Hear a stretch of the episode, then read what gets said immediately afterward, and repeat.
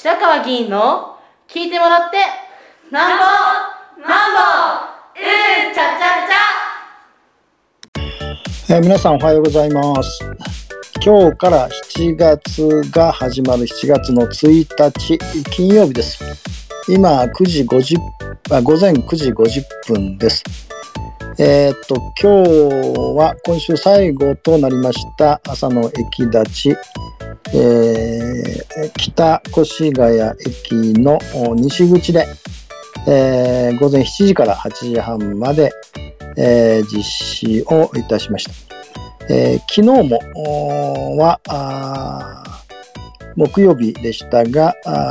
蒲生駅の東口、いつもの通り午前6時前からスタートして午前8時半までと。えー、まあ、今週はとにかく猛烈な暑さで、えー、マスクをしていますので、えー、まあ、額から汗が落ちる状態で、えまあちょっと喋るのもちょっと息苦しくなるような暑さで、いつも出かける前は水を持っていきますが、まあ冬はあえー、水筒にお湯、白湯を入れて、あったかい白湯を入れて持ってきますで。で、この夏、この暑い時は、氷を、冷蔵庫から氷を、製氷機から氷を水筒に入れて、それでまあ水道の水を入れると、まあ、キンキンに冷えるので、で、この1週間持ってきましたが、まあ、もうどんどん飲むんで、えー、ちょっと足らなくなるぐらいの水分補給をしないと持ってない感じでした。で、え、まあ、だけど、まあ、チラシの配布の方は順調、姿勢レポートは順調に皆さんいつも取っていただいてまして、えー、昨日は蒲生駅で、えー、前もお話ししましたが、えっ、ー、と、お母さんが、何て言うんですかね、2人用のベビーカーに、えー、女の子2人乗せて、真ん中に3歳ぐらいの女の子が乗って、いつも8時20分ぐらいに、えーえー、私の目の前を通っていかれるんですが、前もそうでしたし、今日もその姿が見えませんでした。まあ、もしかすると保育園を、保育所か、まあ、変えられたのか分かりませんが、まあ、ちょっとそれが昨日は残念でした。で、今日は、まあ、あの、何人の方も暑いですね、気をつけてくださいね、ということでしたが、えー、っと、途中7時半ぐらいでしたかね、えー、っと、30代の男性だったと思います。えー、マスクをつけておられなかったんですが、まあ、あの、大変穏やかな話し方で、えー、白川さんはマスクのことについてどう思いますかと切り出されました。で、えー、マスクを、まあ、政府は推奨して、えー、いるので、逆に言うと義務化ではないので、えー、それにによって起こる、まあ、保障みたいなことを、まあ、回避するためにやってるんではないか。あるいは、あもうヨーロッパはマスクはほとんどしてない、まあもちろん感染はゼロになってませんけど、してない状況で、えー、岸田総理がサミットに行って、えー、マスクをはを外してると、え。でも日本に帰ってきたらマスクをつけてるというのはもうダブルスタンダードではないのかという話をされておられました。私もあの基本的に、あ、白川さんはどう基本的に考えですかってことだったんで、私は基本的にはマスクをつけるかつけないかっていうのは、あくまでもその個人の判断として、えー、行うべきだと思うんですが、うんその判断をするときにどういう情報と環境にあるかということが非常に重要で、えー、まあ日本じゃ真面目とは真面目ですが、あ今少し減りましたけども、あの感染が第5波ぐらいまであるときは、ほぼ全員マスクをつけてない方はもおられない状況だったんで、え、っと、その感染とか予防に対して、えー、きちんとした情報があ公平に流布された上に、えーそれぞれ判断をするということについて、まあ、いわば同調圧力を働かせないと。うんという、つまりまあ、究極的に言うと民主主義の問題なので、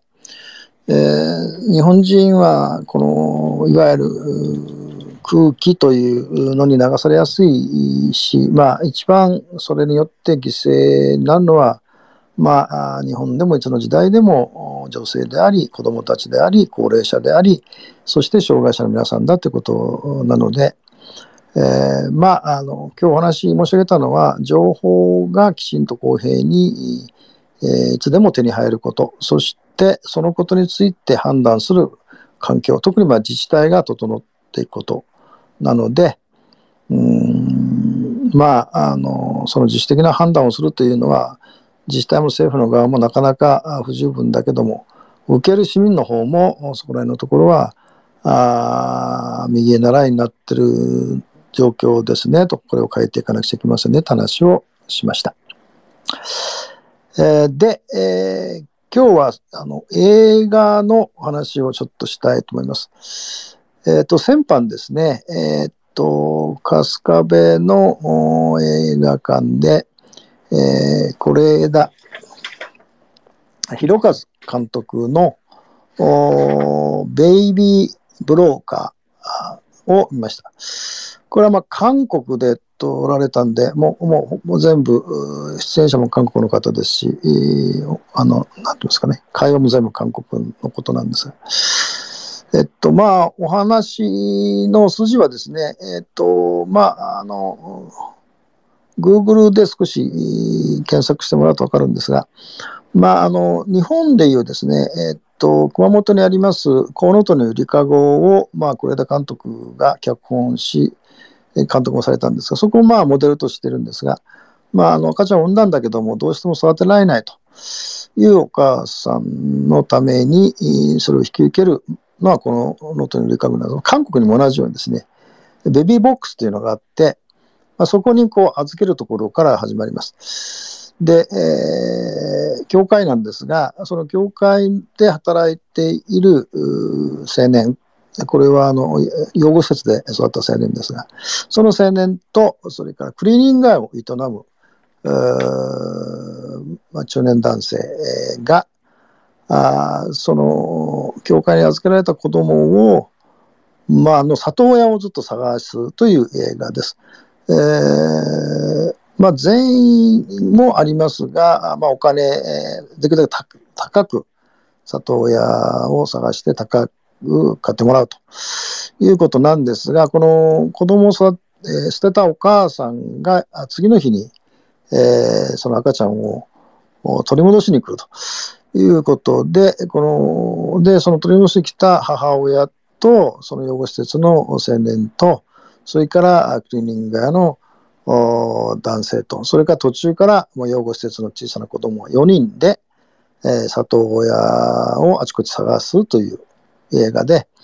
えーで、それを、まあ、違法なことで人身売買ですから、それをずっと追っている刑事、まあ、女性刑事が2人出てくるんですが、ずっと最初からずっと、まあ、なんていうんですか、見張っていて、えーその子供を預けるところから見張っていて、ずっとその、里親探していく間もずっと尾行をしながらあ環境を作るという映画です。で、まあ、是枝監督はずっとこの間ですね、まあ、家族のあり方というのをずっと作品にされてきた方で、えーそして父になるとかですね、えーあるいはまあこの前、大変有名になりました、あのー万引き家族とかいうことを描いてるんですが、うんと日本社会は特にそうですけど、うん血縁といいますか、を持って家族とするということが非常に強い社会です。で、本当にそれが血縁によって結ばれた家族は本当の家族なんだろうか。あるいは、それが幸せになるということの条件、前提条件なんだろうかという、まあ、問題意識がずっと、是枝監督にもあって、私もまあずっと言ってるんですが、うん、まあ、要するに現代は伝統的な家族と言われるもの。うん、前と言えば、あ高度経済成長期にある三丁目の夕日のような家族というのはもうもはや日本には存在しないと私は思ってまして、でそれはまあもちろんプラスの面もあります。例えば、体外受精だとか、えー、あるいは養子縁組だとか、あるいは、ああ同性婚とか、えー、あるいは、まあ、あの国際結婚とか、えー、あるんですが、一方、子供の虐待が続いてますし、えー、女性の DV が続き、ま、続いてますし、えー、まあ、今朝は、昨日からテレビで、えー、孫、2歳の孫を11時間放置して、熱中症で、えーまあ、亡くなってしまうという、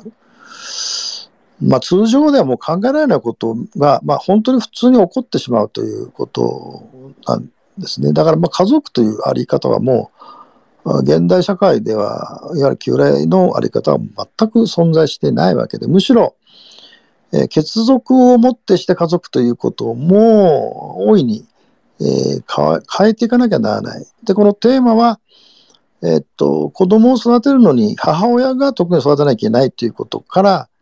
あ出していく。誰でもどこでもその赤ちゃんを大事にする人、幸せにしたいと思う人がその赤ちゃんを育てていく。したがって、この全く血縁関係のない先ほど申し上げた人たちがその一人の赤ちゃんをめぐって結果的にはその赤ちゃんの幸せを結果的に願うということになり、えーまあ、一番最後にその事件が解決をしてうんその子供が3歳になる時に、えー、まあ、主犯格だったそのクリーニング屋の中年男性があ姿を消してしまうと。えー、そして自分自身もあの離婚状態で、えー、自分の娘にお母さんに、えー、新しいお父さんの間に子供ができたのでもこれ以上自分たちで関わらないでくださいというつまり自分が関わらないことで自分が愛する人たちを幸せににできるんだ同じことを彼は最後この関係した人たちから自分が全く消えていくことがえ幸せになるんだっていう、まあそういう最後のシーンで終わります。で、えー、まあ、あの、季節してですね、あの、越谷の6月定例市議会で、夫婦別称や選択制、夫婦選択制の制度導入に向けて国会の論議を推進してほしいという意見書が、あまあ、出されて、うんまあ反対をした方、反対した議員もいましたけど、賛成多数で、えー、可決したんですが、でここにもですね、家族という、つまり結婚をすると日本では90%の女性は男性側、つまり夫の側のせいになるわけでして、で、これもですね、一つの個人といいますか、女性がそれまで培ってきた人間関係とかキャリアとか、社会的な位置とか、あるいは自分の生き方とか、いうことをなぜ、えー、その一つの性に、なってますかね、封じ込められなきゃならないのかという問題意識が私自身にはあって、えー、まあ、日本だけがですね、世界180国、日本だけがそんなことやってる国で、で、それを強硬に主張している自民党内のまあ、100人以上の国会議員ががいるという現状が、あやっぱり、えー、多様なあ家族を、つまり血縁でなくても十分子供たちは幸せになれるという、つまりその子にとって最も愛すべき人たちがたくさんいればいいわけで、それ血縁か血縁じゃないかというのは、まあ、直接的には私は関係ないと思うんですけど。ということで、えー、それのマイナスが徹底して母親の責任を追及してしまうという、まあ、自己責任、母親の自己責任に全てがすり替えられていくということになっているところが大きな問題だと思いまして、まあ、あのーなんて言いますかね、え是枝監督のこの映画の、お脚本はちょちょっとそのあちこちちょっと不自然だし大雑把だし背景がちょっとよくわかんないところもあるんですけどもあるんですけども